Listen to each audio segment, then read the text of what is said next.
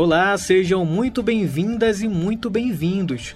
Esse é o Latitude Podcast, mais uma frente da revista Amazônia Latitude, com a proposta de debater os processos históricos, socioculturais e políticos da nossa região. Eu sou Ricardo Chaves e no episódio número 14 vamos falar sobre o potencial das agroflorestas para conciliar bem-estar humano e conservação ambiental na Amazônia. Para entender o que são agroflorestas, vamos conversar com a pesquisadora Joyce Ferreira, da Embrapa, e o professor Carlos Eduardo Young, da Universidade Federal do Rio de Janeiro, a UFRJ. Mas antes de tudo, imagine-se em uma área cultivada da floresta, com plantações de milho ou mandioca. Se você espera uma paisagem mais árida de pastos e roças que partem a floresta, característica do famoso arco do desmatamento, pode se surpreender um pouco com as agroflorestas. Nesses ambientes, não é estranho ver castanheiras, árvores de açaí, andiroba, copaíba, cupuaçu, cacau e banana. Ao olhar desavisado, pode parecer uma cobertura exuberante de mata.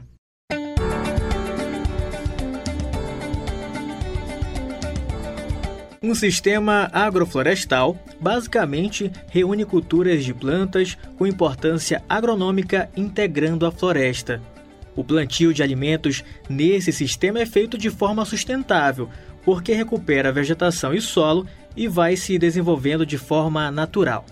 Então você planta esse conjunto no mesmo espaço e isso pode ir mudando ao longo do tempo, porque algumas espécies elas podem a ter preferência pelo sol, então à medida que as árvores vão crescendo, é, aquelas espécies elas vão sendo substituídas por outras que toleram melhor a sombra. Então, por exemplo, o cacau já é uma espécie que tolera a sombra, então ele pode ser sombreado pelas espécies arbóreas grandes. Então, as agroflorestas são justamente essa combinação dos cultivos agrícolas com as florestas. Essa foi Joyce Ferreira, pesquisadora da Embrapa e uma das responsáveis pelo relatório de avaliação da Amazônia de 2021, produzido pelo painel científico para a Amazônia. As agroflorestas não são algo novo, muito pelo contrário. Agroflorestas têm sido criadas na Amazônia desde o período pré-colombiano, antes mesmo da domesticação de plantas para a agricultura. Carlos Eduardo Young, economista e professor da UFRJ, especialista em sistemas agroflorestais, explica a origem desses sistemas. E ao longo do tempo, as diversas civilizações foram domesticando as espécies naturais. A gente tem que lembrar que qualquer produto, qualquer produto que você esteja consumindo de cultivo hoje, um dia era um produto selvagem, um produto silvestre.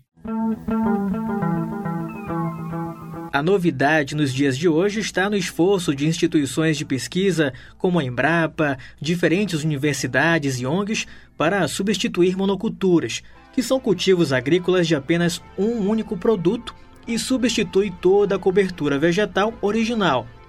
Em seu lugar, seriam plantadas agroflorestas, em parceria com comunidades amazônicas. Além de terem baixa produtividade, monoculturas aprofundam a crise do clima e também de abastecimento de alimentos. Já as agroflorestas, mesmo não inventando a roda, quando planejadas e manejadas, podem ser parte da solução para essas crises. Nem todo o sistema é, de cultivo vai ser possível com o sistema agroflorestal. Mas o que a gente quer é simplesmente sair desse, dessa tendência atual da, do monocultivo e da pecuária extensiva, da eliminação da floresta. O monocultivo, a pecuária extensiva, o uso predatório da terra, ele exaure a capacidade natural produtiva. Ao recuperar essa produtividade, você garante uma sustentabilidade ao longo do tempo muito maior do que no sistema é, de cultivo. Tanto Joyce como Carlos defendem agroflorestas como estratégia de conservação ambiental. Esse tipo de agricultura antiga aumenta a biodiversidade dos locais que está inserida, estoca mais gás carbônico e pode restaurar áreas agrícolas degradadas. No caso, como os, os, as agroflorestas elas já são naturalmente agrobiodiversas, então elas têm muitas espécies no mesmo lugar. Ah, e aí ah, você tem um sistema que é perene, ou seja, você não vai revolvendo o solo, ah, fazendo, causando ali um prejuízo no solo, então você aumenta a biodiversidade nos solos, que é um aspecto muito importante na biodiversidade. Ah, e na paisagem, o que acontece? Você tem um sistema mais complexo, com muitos estratos, né? Como a gente disse, é como se fosse uma escada ali, você tem árvores de diferentes alturas, você forma corredores. E aí faz uma ligação, esses corredores, com as, as áreas de floresta natural que tem ao redor. Então, permite a, fica uma paisagem mais permeável. Né? Então, animais que antes não passariam num campo uh, de monocultivo, por ser muito quente, né? como um pasto, uh, então, certos pássaros, mamíferos, uh, morcegos, então, eles vão ser capazes de atravessar esse corredor que tem essa formação mais semelhante a uma floresta até chegar aos fragmentos florestais. Ainda existem poucos estudos que exploram esse potencial dos sistemas agroflorestais, mas não faltam exemplos de casos de sucesso. No município de Tomeaçu, no Pará, por exemplo, agricultores ligados à cooperativa dessa cidade desenvolvem agroflorestas com áreas de 10 a 20 hectares e têm produtividade igual à da pecuária bovina em pastos até 60 vezes maiores. Os sistemas também geram mais empregos por área do que a pecuária extensiva. Esse município de Tomé-Açu, ele é, é um município bem particular, porque tem uma presença muito forte né, da imigração japonesa, então tem muitos descendentes de japoneses.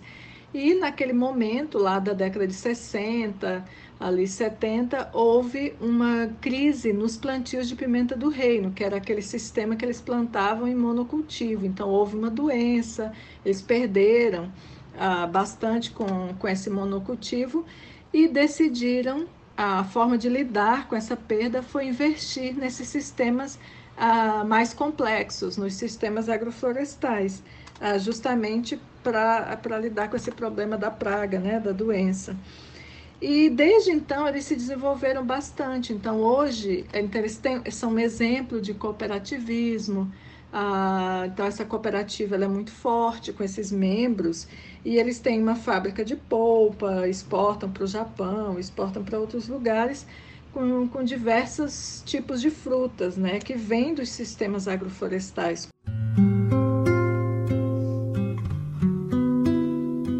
Outro exemplo de sucesso é o sistema agroflorestal do projeto RECA, que é a sigla para Reflorestamento Econômico Consorciado e Adensado em Rondônia. Com plantações de copaíba, andiroba, cupuaçu, pupunha e bananeira, os empreendedores tiveram retorno financeiro a partir do segundo ano de atividade. É uma prova de que sistemas agroflorestais não são sustentáveis só do ponto de vista ambiental, mas também econômico. Um estudo da Rede Amazônia Sustentável comparou a variação da renda entre propriedades que adotam monocultura e sistemas agroflorestais em Santarém e também em Paragominas, que são cidades do Pará. Terras com cultivos perenes mais especializados, como frutas e pimenta do reino, tiveram uma renda média por hectare quatro vezes maior do que a produção de soja e nove vezes, isso mesmo, nove vezes maior que a pecuária na região do estudo.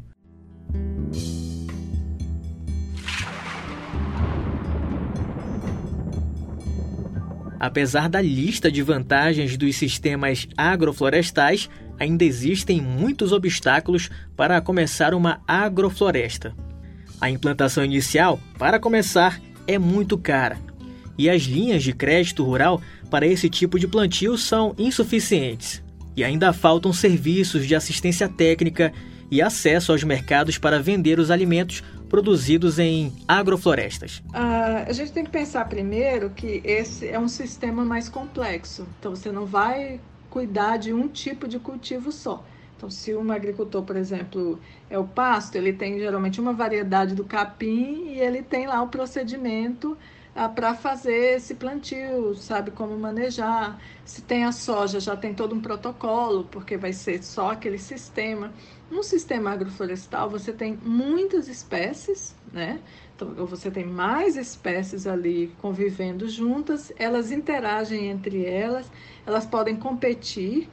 Ah, ou podem umas ah, trazerem benefícios para as outras, mas enfim, é um sistema mais complexo.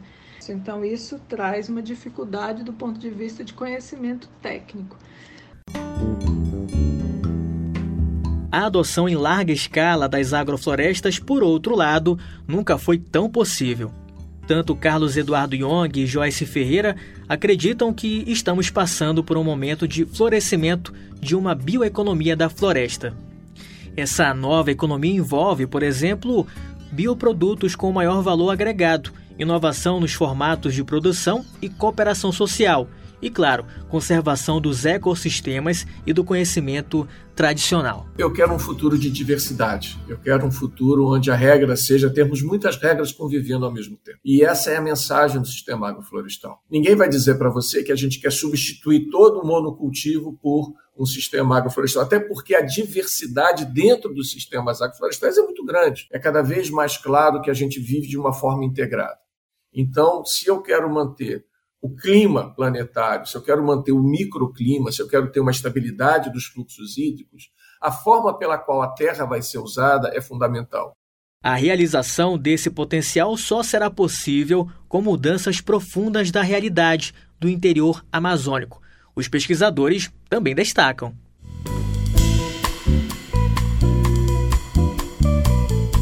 Não vai ser fácil. Políticas públicas e grandes investimentos estruturais em educação, saúde, pesquisa científica aplicada, assistência técnica e comunicação rural são apenas o começo da lista de pilares fundamentais para dar mais passos em direção à transição para a bioeconomia. Nesse ponto, as agroflorestas podem não ser a solução para todos os problemas, mas elas surgem como uma ferramenta que pode contribuir para o desenvolvimento inclusivo que concilia bem-estar humano com a conservação da biodiversidade.